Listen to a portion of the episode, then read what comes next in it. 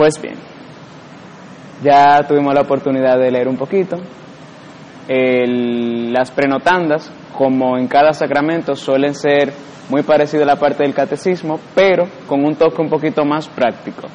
O sea, si nosotros necesitamos un libro para preparar la celebración, es el ritual obviamente, pero al principio del ritual está la prenotanda, como el caso del sacramento de la unción de los enfermos. Como verán, el sacramento de la unción de los enfermos es todo un ministerio, o sea, atender a los enfermos es todo un ministerio, tanto que hay gente que le dedica su vida solamente a eso, a atender a los enfermos. Y los sacerdotes tienen un papel muy importante, porque solamente los sacerdotes pueden, como te van a explicar, administrar este sacramento.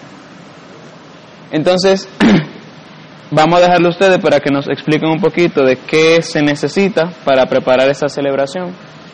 Y nada, ¿qué tengo que hacer si tengo algún enfermo? O si me tocara ser parte de ese ministerio en mi parroquia. Tú empezabas, Nicole. Tú empezabas.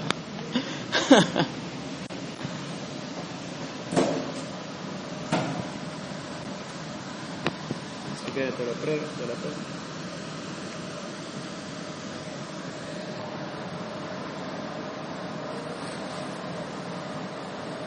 ¿Tú quieres que, bueno, te dejé ahí? Eh, bueno, aquí explica que, que en los evangelios se muestra claramente cómo el Señor muestra un cuida, o sea, un un cuidado especial hacia la parte corporal y espiritual en los enfermos. Eh, se presenta también el esmero que él puso al ordenar a sus discípulos a que procedieran de esta misma forma. Eh, sobre todo, reveló el sacramento de la unción que instituido por él y proclamado en la Carta de, los, eh, de Santiago, fue celebrado siempre por la Iglesia en favor de sus miembros con la unción y la oración de los presbíteros, encomendando a los enfermos al Señor doliente y glorioso para que los alivie y los salve, exhortándolos también para que se asocien libremente a la pasión de, y la muerte de Cristo y colaboren al bien del pueblo de Dios. Luego habla de, de para qué es necesario en el hombre, eh, bueno, en, el que está enfermo gravemente, tener esta gracia.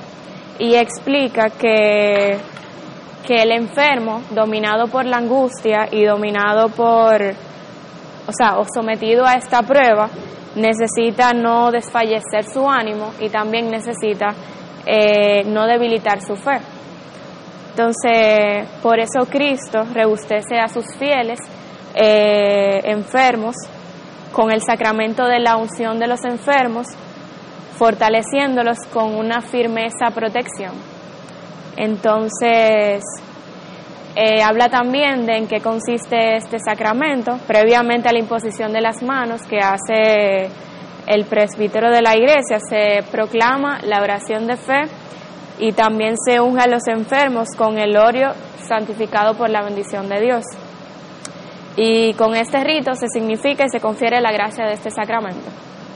Este sacramento otorga al enfermo, o sea, ahí explica que otorga este sacramento al, al enfermo.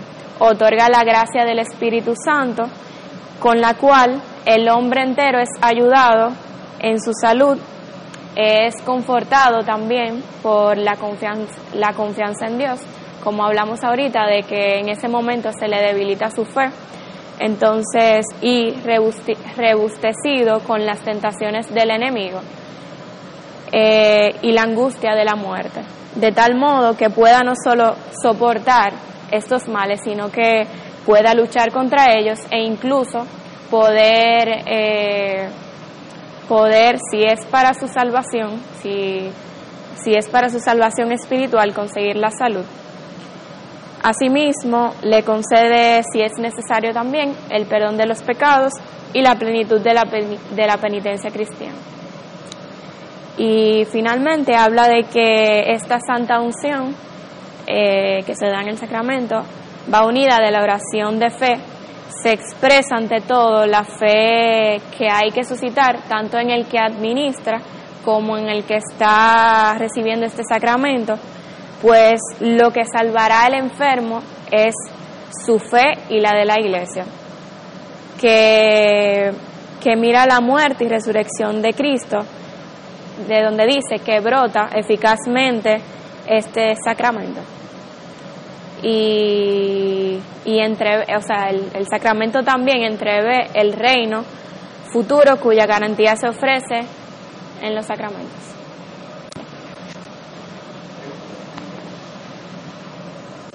Yo tenía una duda, en verdad. Sí. La oración de la fe. Esos son.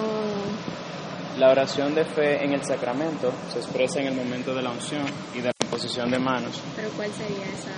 Mm, básicamente el sacramento completo es la oración, o sea, en el por esta santa unción te conceda Dios y se apela a la fe del enfermo y a la fe de la iglesia, no a la fe del ministro, sino a la fe de la iglesia. Si ustedes notan, en, la iglesia habla de sí misma como un sujeto, o sea, nosotros hablamos de la iglesia como si fuera un sujeto. Nosotros, eh, la fe de la iglesia, participamos en la fe de la iglesia, la iglesia nos da luz, es nuestra madre. Entonces, en ese sentido, la iglesia, la comunidad realmente de los creyentes, unida con Cristo, es un solo cuerpo, es un solo sujeto. Y cuando en este sacramento se apela a la fe de la iglesia, es a la fe que tiene la iglesia, aunque el ministro no lo crea, pero la iglesia sí tiene fe de que ese sacramento eh, transmite una gracia de Dios y conforta al enfermo, que se pone de cara a la muerte, de cara a su propia debilidad, etcétera, como explicaba Nicole, y también de que Dios puede sanar. Pero también eh, necesita la participación de la fe del, del enfermo. Porque ustedes recuerdan en los sacramentos que tienen siempre son eficaces, pero los frutos que yo experimento dependen de mi disposición. O sea, si yo no eh, amo a Cristo en la Eucaristía o si yo no me preparo para recibir la comunión, quizás el efecto que tenga en mí la comunión sea distinto al que tenga en ti. Quizás tú nada más puedes ir a misa una vez a la semana, el domingo, y tú esa comunión te transforma cada vez que tú comulgas, sale más santa. Y yo voy a misa todos los días y comulgo todos los días y la comunión no me santifica más que a ti. ¿Por qué? Porque quizás tú tienes más disposición, más apertura a la gracia de Dios. O sea, tú estás colaborando con la gracia. Eso mismo pasa con este sacramento. El cuerpo de Cristo, el pan siempre se convierte en el cuerpo de Cristo, pero si Cristo me sana, mucha gente le puso la mano, ¿se acuerdan de eso, verdad? Pero no todo lo que le ponían la mano se sanaba, sino lo que tenían fe. Es lo mismo con este sacramento. Entonces, ¿quién sigue?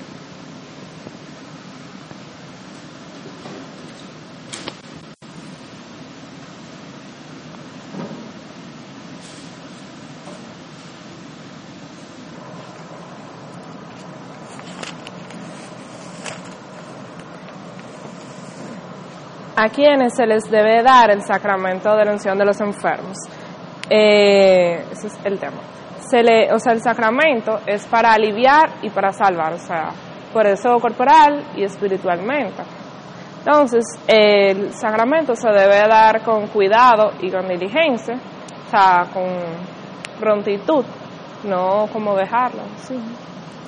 Eh, debe ser en caso de enfermedad o en caso de avanzada edad en caso de que haya peligro, o sea, que haya peligro en su vida. Pero más adelante veremos cómo le prenotando los detalles.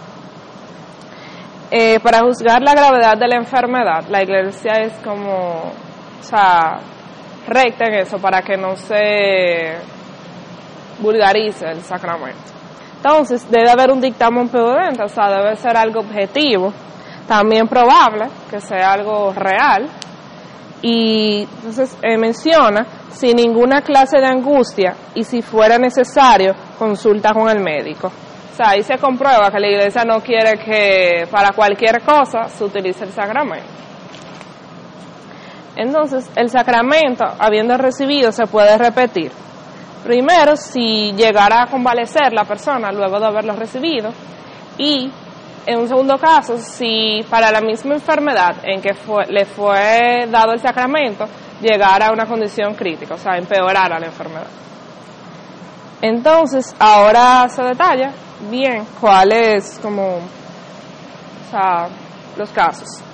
Eh, un enfermo que vaya a ser operado de una que vaya a ser operado, pero debe ser que la enfermedad grave sea la causa de la operación. O sea, si no es la causa, por ejemplo, tú tienes diabetes y te van a operar de otra cosa, si no es por eso, entonces no te tienen que poner el sacramento. También en los ancianos dice, las, si las, sus fuerzas se debilitan seriamente, aun cuando no padezcan una enfermedad grave. También establece que en los niños eh, se les debe dar el sacramento a condición de que comprendan el significado de este sacramento. Entonces se establece que si el niño tiene dudas, allá cuando uso de razón, de que si no lo recibió, se le debe dar el sacramento.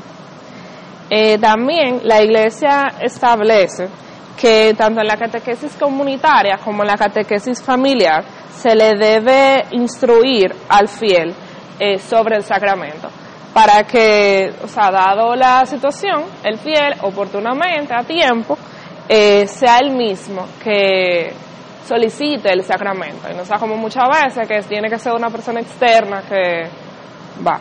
Y también algo muy importante es para que el fiel lo acepte con plena fe y devoción de espíritu, o sea, que el fiel esté consciente de lo que está recibiendo. En también, o sea, recalca que los, las personas que asisten a los enfermos deben estar empapados de la naturaleza del sacramento.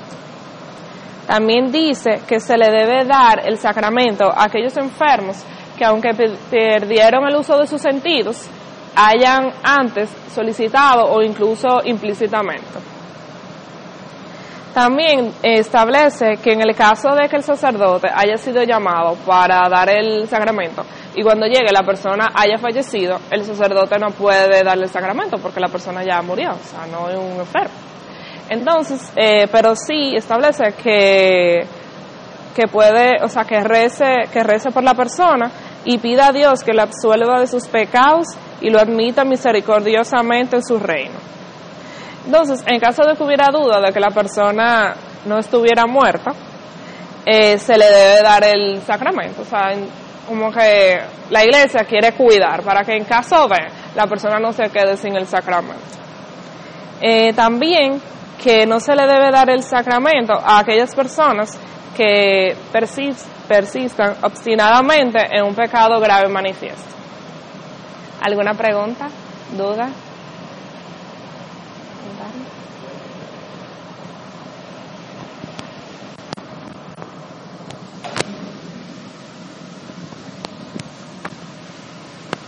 Esto tiene entonces que hacernos pensar esas celebraciones del 11 de febrero, Día Mundial de los Enfermos, que venga, enfermo, no enfermo, hoy yo un anuncio.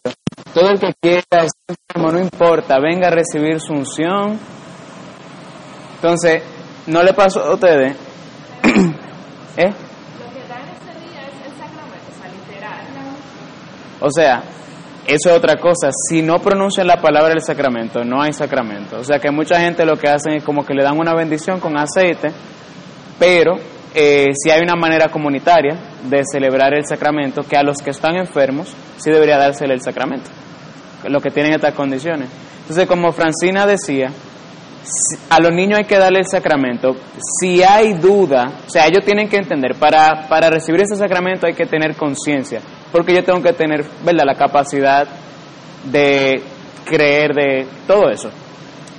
No es que los niños no la tengan, pero hay un nivel de conciencia que cuando todavía no tienen... Exacto, exacto. Porque la fe requiere mi participación. Entonces, si yo le pregunto al niño y tú entiendes lo que está recibiendo y el niño me da certeza de que no sabe, yo no le voy a administrar el sacramento. Ahora, si yo tengo dudas pareciera que sí, pareciera que no, se le administra el sacramento. En la duda la iglesia prefiere cubrir por si acaso. ¿Se murió? Sí, se murió. Pues ya. Ahora, si hay duda, se le administra el sacramento. Ante la certeza no, pero ante la duda sí. Mejor O sea, a mí no sé, yo no sacramento. O sea, si, por ejemplo, si nosotros podemos no podemos el sacramento, padre, ¿Cómo es? o sea, podemos ir donde el sacerdote, padre. Claro. Entonces, todo fiel debe haber en su vida haber recibido el sacramento. No, ¿por qué? Si dice que debe ser cuando es niño, No, no, no cuando es niño, sino si el niño está enfermo. Si el niño está enfermo. Exacto. Sí, sí. O sea, está hablando de que si el niño enfermo no tiene conciencia, no se le da. Pero si el niño enfermo, tenemos dudas tal vez no lo digan porque asumen de que están hablando. de los enfermos, de quién puede recibirlo. exacto. ah, ya entendí, es verdad. eh, ¿Qué más? ¿Quién más tenía algo? Que, Juan. Ah, tú tenías una... que de eso me destacaba mucho la última parte. Que, por ejemplo, si la persona persiste en un pecado que no quiere dejar, o sea, ¿para qué te vamos a Si tú no te quieres salvar, ¿para qué estamos a forzar? Porque recuerden que la sanación física es un signo de algo más grande. O sea, Jesús sana gente para que la gente entienda que Él salva a las personas. Entonces yo me pregunto, aparte del pecado del perdón, o sea, del perdonar, que en ese momento el más común, ¿cuál otro pecado sería como que no quiero dejar? Porque ya nosotros así. Hay gente que no quiere dejar de vivir con su esposa que realmente es la esposa de otra persona. Hay gente que no se quiere casar. Hay gente que no le interesa ir a misa los domingos. O sea, pecados hay. Por cada mandamiento no hay uno nada más, hay muchos. Pero yo lo digo porque, o sea, ya ahí se supone. Ah, en esa situación. Hay de todo, hay de todo. Hasta que tú no te ves en el momento, o sea, hay camino para una enfermedad.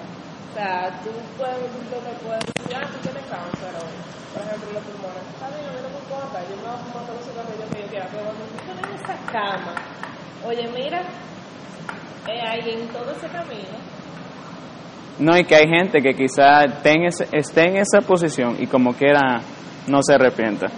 Porque el hombre es libre.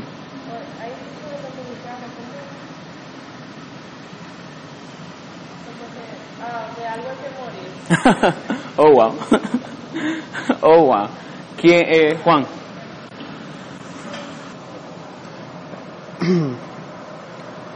Eh, ¿quiénes, puede, ¿Quiénes pueden dar, quiénes pueden impartir la, la unción de los enfermos? Solamente el sacerdote eh, es el ministro encargado eh, de, de impartir este sacramento. Em, los obispos, los vicarios, em, eh, los párrocos, los capellanes de sanatorio y los superiores de comunidades religiosas eh, ejercen ordinariamente este, este ministerio. Eh, a todos ellos le, le pertenece disponer con una catequesis adecuada, o sea, tienen que preparar una catequesis adecuada para que el enfermo, eh, para que el enfermo reciba ese sacramento. Em, corresponde al, al obispo diocesano ordenar a todos a todos aquellos para la para la ordenar todo aquello para la celebración eh, en la que tal vez se reúnen uno o más o más enfermos. Em, eh, por- si, por, si por alguna razón eh, el, el que estaba previsto a, a hacer ese sacramento no, no puede, eh, puede hacerlo otro sacerdote, siempre y cuando tenga la, como vamos a decir, como el permiso del, del sacerdote, del, sacerdote que, que se mencionó al principio. Em, Y cuando dos o más sacerdotes se encuentran en, en- con un mismo enfermo, pueden uno de ellos y hace el ritual, o hace la iniciación, hace la iniciación y los otros pueden dividirse las, eh, la imposición de mano eh, y todos los otros los otros detalles de la, de la, del sacramento. Ya. O sea, para que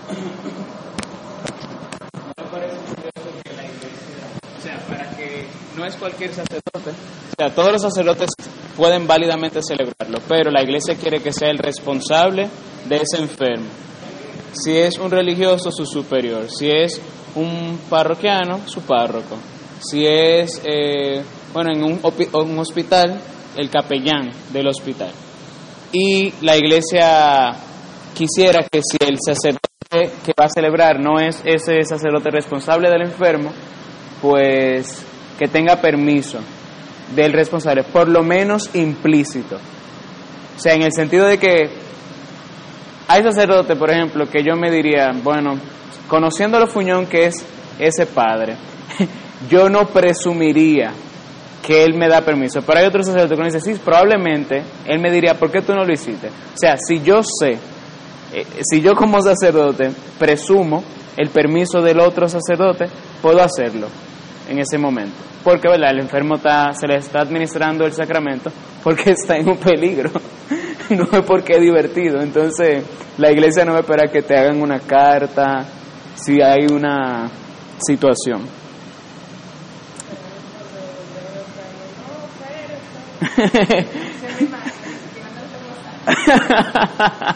oh, wow.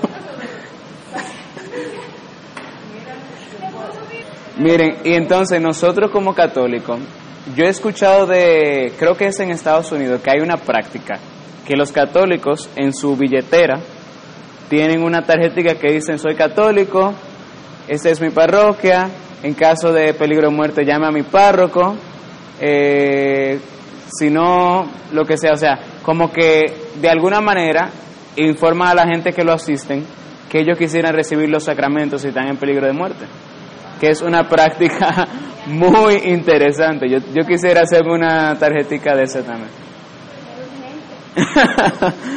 eh, ¿Quién sigue? Mariel. Eh, de las cosas que se necesitan para suministrar eh, el sacramento, eh, la materia prima es el aceite de oliva o en caso de que no haya aceite de oliva, eh, otro aceite pero que sea extraído de alguna planta. El óleo que se emplea eh, debe, ser debe ser bendecido por el obispo el jueves santo en la misa, Santa Misa Crismal, pero en caso de que el óleo no sea bendecido por el obispo, puede hacerlo una persona que en virtud del derecho eh, tenga jurídicamente, o sea, los que equiparan al obispo diocesano, o un sacerdote en caso de una necesidad, si no cuenta con el óleo eh, bendecido, puede bendecir el óleo, pero dentro de, del sacramento, dentro de la celebración del sacramento, y luego que procede la bendición del óleo, o sea, de los enfermos, eh, el sacerdote debe de hacerlo en un envase o en un recipiente que sea adecuado para poder bendecirlo y luego de que concluye el sacramento, este si sobra un poco de óleo, lo que debe de hacer es absorberlo con, con algodón y luego quemarlo. No debe de quedar nada en el recipiente y también eh, este, este aceite puede ser llevado por los familiares que están eh, que están encargados del enfermo. Pueden ser preparados por ellos o puede ser llevado por el por la persona que va a suministrar en este caso el sacerdote. Eh, este lo llevaría en los recipientes adecuados en los que ya ha sido guardado y también eh, se confiere para suministrar el sacramento, la unción se confiere ungiendo al enfermo en la frente y en las manos. Este puede hacerlo la primera parte diciendo las, la fórmula eh, de la primera parte que se, se unge en la frente y la otra parte ungiendo en, en, las, en las manos. pero en caso de necesidad basta con solo hacer una unción en la frente, eh, según sea la situación concreta del enfermo, o en otra parte conveniente del, del cuerpo, pronunciando siempre la fórmula que integra este sacramento. No hay inconveniente en que, teniendo en cuenta las peculiaridades y tradiciones de los pueblos, se aumente el número de, de unciones o se cambie de lugar de las mismas, la cual se consignará en los respectivos rituales particulares. Esta fórmula, por la parte eh, del rito latino, se confiere a la unción de los enfermos.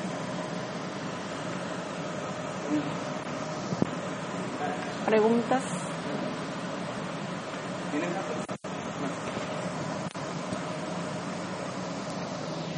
Como notarán también, la iglesia en este sacramento mantiene la unidad. El obispo es el pastor de la diócesis, el presbítero es un representante. Entonces, esa comunión con el obispo se expresa también en el hecho de que el óleo utilizado para ungir a los enfermos es el que bendice el obispo en la misa crismal. Si no está ese óleo, no vamos a dejar que el enfermo se muera para ir a, donde, a la casa del obispo, sino que se toma aceite, que puede ser traído por la familia, como explicaba Mariel, y se bendice durante la celebración, ahí mismo. Pero ese aceite, como no es el aceite ordinario, pero ya está bendecido, ¿qué hacemos? ¿Lo echamos por la basura? No. La iglesia lo que hace es que pide que lo se absorba con algodón, algodón y se queme. No sé si ustedes sabían que las cosas bendecidas pierden su bendición cuando dejan de ser lo que son. O sea, si un, ah, qué sé yo, un rosario bendecido, yo lo destruyo y deja de ser un rosario, entonces también deja de ser un rosario bendecido, porque dejó de ser un rosario. Entonces, por eso la iglesia, por ejemplo, altares, cuando ya no se van a utilizar en la parroquia, los destruye. Los, la vestimenta, los hábitos religiosos, todo eso eh, se destruye. Para, porque ser un objeto bendecido sería, vamos a decir, un irrespeto que sea utilizado de otra manera, de que para freír huevo. No, nada que ver. Eh, de los templos.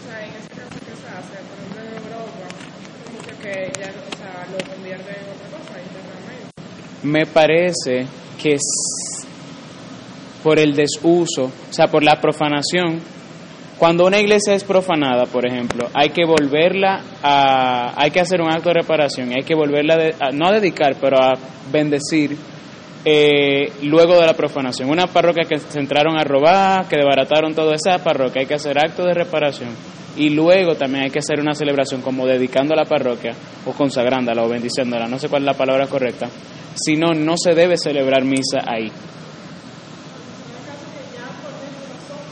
Ya, exacto. Perdieron su función. Se profanaron. Entonces, eso. Eh, por ejemplo, nosotros estamos acostumbrados a escuchar que si un rosario se te rompe cuando tú estás eh, rezando, es una cadena que se ha roto. Entonces, ¿qué se hace con esos rosarios? Porque en ellos que se deja en la, con las intenciones frente al Santísimo, pero ¿qué ellos hacen? Eso ya más bien como una devoción de la persona, quizá en algún caso, o sea, sería muy mucho generalizarlo, como que todos los rosarios que se rompen significan que quizá alguna persona habrá tenido una experiencia, pero sería mucho generalizarlo así. Eh, si se rompió el rosario puede ser coincidencia, puede ser que no estaba tan bueno el rosario, que la gente tiene los dedos muy duros, que estaba muy viejo. O sea, no, tratarlo con normalidad. A menos que bajo un discernimiento Dios te dé un mensaje a través de eso, tú sabes, pero sería como un poco con demasiado. como asignarle esa categoría de que se rompió una cadena porque se rompió el rosario a todos los casos. Ya, no más preguntas. Por falta solamente tú, Maciel. No. ¿Verdad? El viático. Gracias.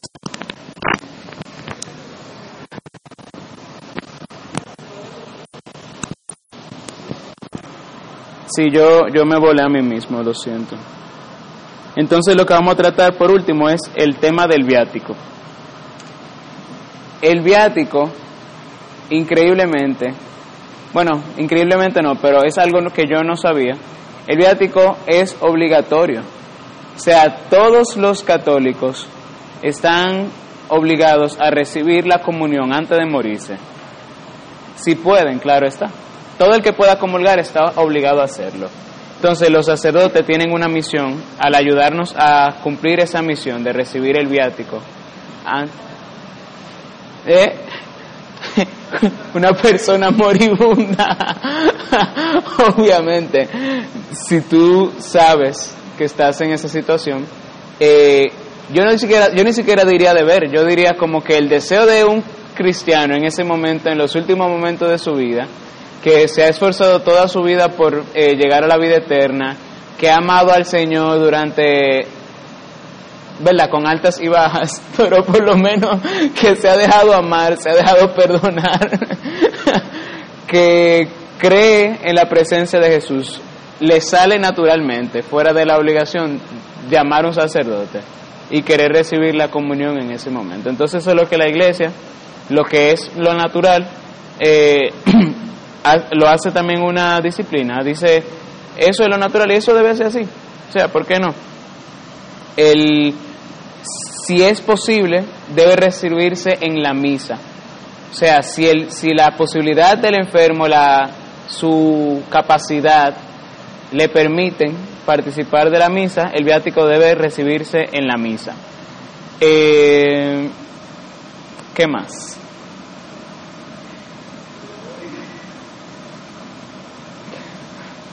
Ustedes no son buenas, pero yo sé lo que ustedes están pensando, me lo imagino. eh, ¿qué, ¿qué, más se recomienda? Que en ese momento que el, enfermo está en las últimas, ustedes piensan así, pero acuérdense que los religiosos tienen capilla en sus casas. o sea, o sea que para ellos no hay tanta dificultad. Eh, si se, eh, se realiza la renovación de la proclamación, de la profesión de fe, como se hace en el bautismo. O sea, la persona moribunda se le pregunta, ¿renuncia a Satanás, a sus obras? Sí, renuncio. ¿Crees en Dios Padre Todopoderoso? Sí, creo. O sea, hace una, renovación de su fe bautismal. Y porque por esa fe que él está esperando la vida eterna. Y, por último, eh, el viático debe administrarlo, ¿verdad? Igual que la unción, el sacerdote encargado de ese enfermo. Pero como es algo que la iglesia no quisiera que ningún moribundo dejara de recibir, si no hay sacerdote, incluso cualquier fiel puede llevarle la comunión a, claro, siempre que tenga la designación, o sea, que sea un ministro extraordinario de la comunión, eh, puede llevarle el, viático a una persona que se está muriendo. Que yo creo que es el caso más común, de hecho aquí, al menos aquí en nuestro país que no hay tantos sacerdotes, si la persona se está muriendo y tenemos que administrarle los tres sacramentos, si se puede confesar, lo primero que dice la iglesia es, lo primero que hay que hacer es confesarla. ¿Eh? Ah, ese es tuyo. Ah, perdón. Bueno, pues.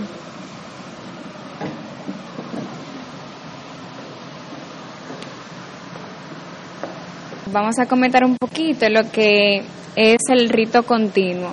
El rito continuo es como una facilidad que nos dan eh, con el sacramento de la unción de los enfermos para ocasiones especiales, como por ejemplo en enfermedades de que se dan como de, improviso, peligro de muerte de improviso. Eh, puede ser una enfermedad repentina. En esos casos se utiliza lo que es el rito continuo. Este consiste en suministrarle a, al enfermo el sacramento de la penitencia primero, luego el de la unción y luego ya entonces la Eucaristía en forma de el, el alimento para el viaje.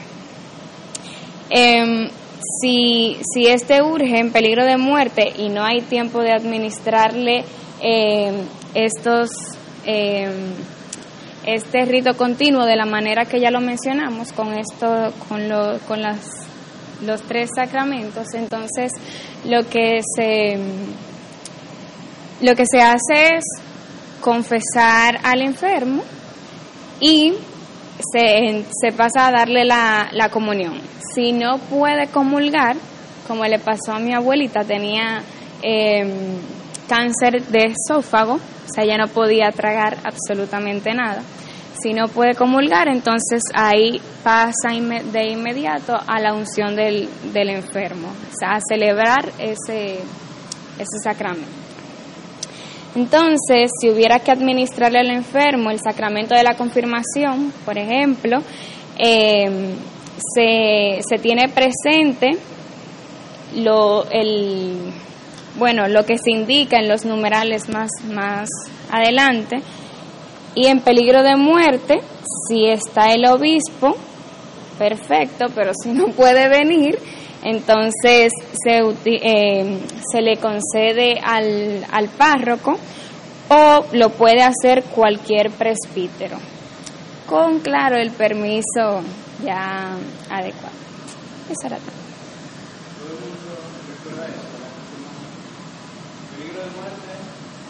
cualquier sacerdote puede. Entonces, estamos en esta situación donde Juan, de 16 años, perdón, no Juan, voy a usar otro nombre, José, que está en catequesis de confirmación, se acaba de enfermar y se va a morir, ya, fulminantemente.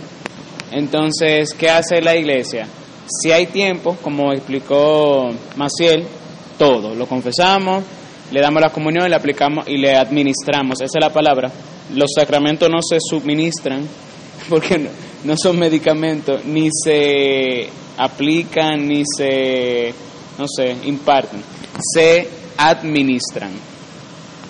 Se le administra entonces el sacramento de la eh, penitencia, se le da la comunión y luego la unción de los enfermos y si, y si va a morir también el sacramento de la confirmación. Entonces, si ustedes notan el orden en que la iglesia lo pone, la iglesia prioriza la salvación de la, del alma de esa persona. Si tú no te vas a sanar, por lo menos te va a salvar. y entonces empezamos con la confesión y con la comunión. Y luego el cuerpo, o sea, la unción de los enfermos. No empiece con la unción de los enfermos. Dígale a su párroco, no párroco, guarde ese aceite. Escuche mi confesión. Exacto. Y ya. ¿Tienen preguntas sobre este es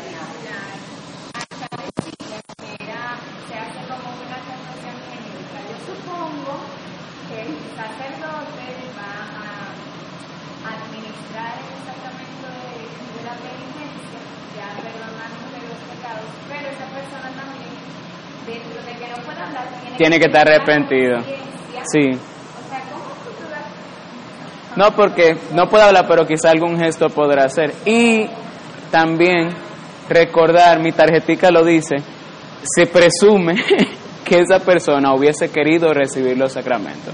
O sea que si tiene conciencia, aunque no pueda hablar, estamos apelando a que a su deseo, que no, no me lo puede decir ahora, pero me lo dijo en algún momento. Pero, Exacto. Y, y, el deseo puede ser incluso implícito. Quizá yo nunca le dije a ustedes que yo quisiera que me ungieran si yo estoy enfermo. Pero, ¿qué ustedes dirían si alguien le pregunta a usted? Sí, porque es implícito. O sea, yo he demostrado de alguna manera que quisiera recibirlo. Porque doy una clase y nunca dije que estoy en desacuerdo, por ejemplo, nada más por eso. Entonces, lo mismo. Eh, por eso es un sacramento que apela tanto a la comunidad. La comunidad conoce a su hermano y sabe si es hermano que hubiese querido recibir el sacramento. Entonces, para la próxima formación, la próxima clase, mira, acabamos a tiempo. Pocas veces pasa. para la próxima formación vamos a tener el sacramento. ¿Quién me presta un programa? No recuerdo si lo pusimos en orden el orden sacerdotal. Entonces es bien, bien, bien, bien rico la explicación que tiene el catecismo. Eh, como siempre lo hacemos, yo voy a explicar la parte del catecismo y ustedes se quedan con la prenotanda. Entonces, déjenme ver si podemos dividirnos la prenotanda hoy. No mentira, porque somos muy pocos. Vamos a darlo para la próxima clase, para que también le dé tiempo de leer lo del catecismo. Lean, por favor. Es muy, muy, muy interesante. Habla, vamos a hablar de las condiciones que... ¿Quién puede ser sacerdote? O sea, así como hay condiciones para recibir los demás sacramentos, ¿quién puede recibir el sacramento? ¿Quién es un candidato idóneo para recibir el sacramento del orden sacerdotal? Vamos a ver muchas cosas muy bonitas. Por ejemplo, el sacramento no se merece, nadie tiene derecho a ser sacerdote, sino que es una gracia que Dios da eh, y que nadie es digna de ella realmente. Vamos a ver muchísimas cosas. Lean, entusiasmense y nos vemos la próxima para las 8 aquí.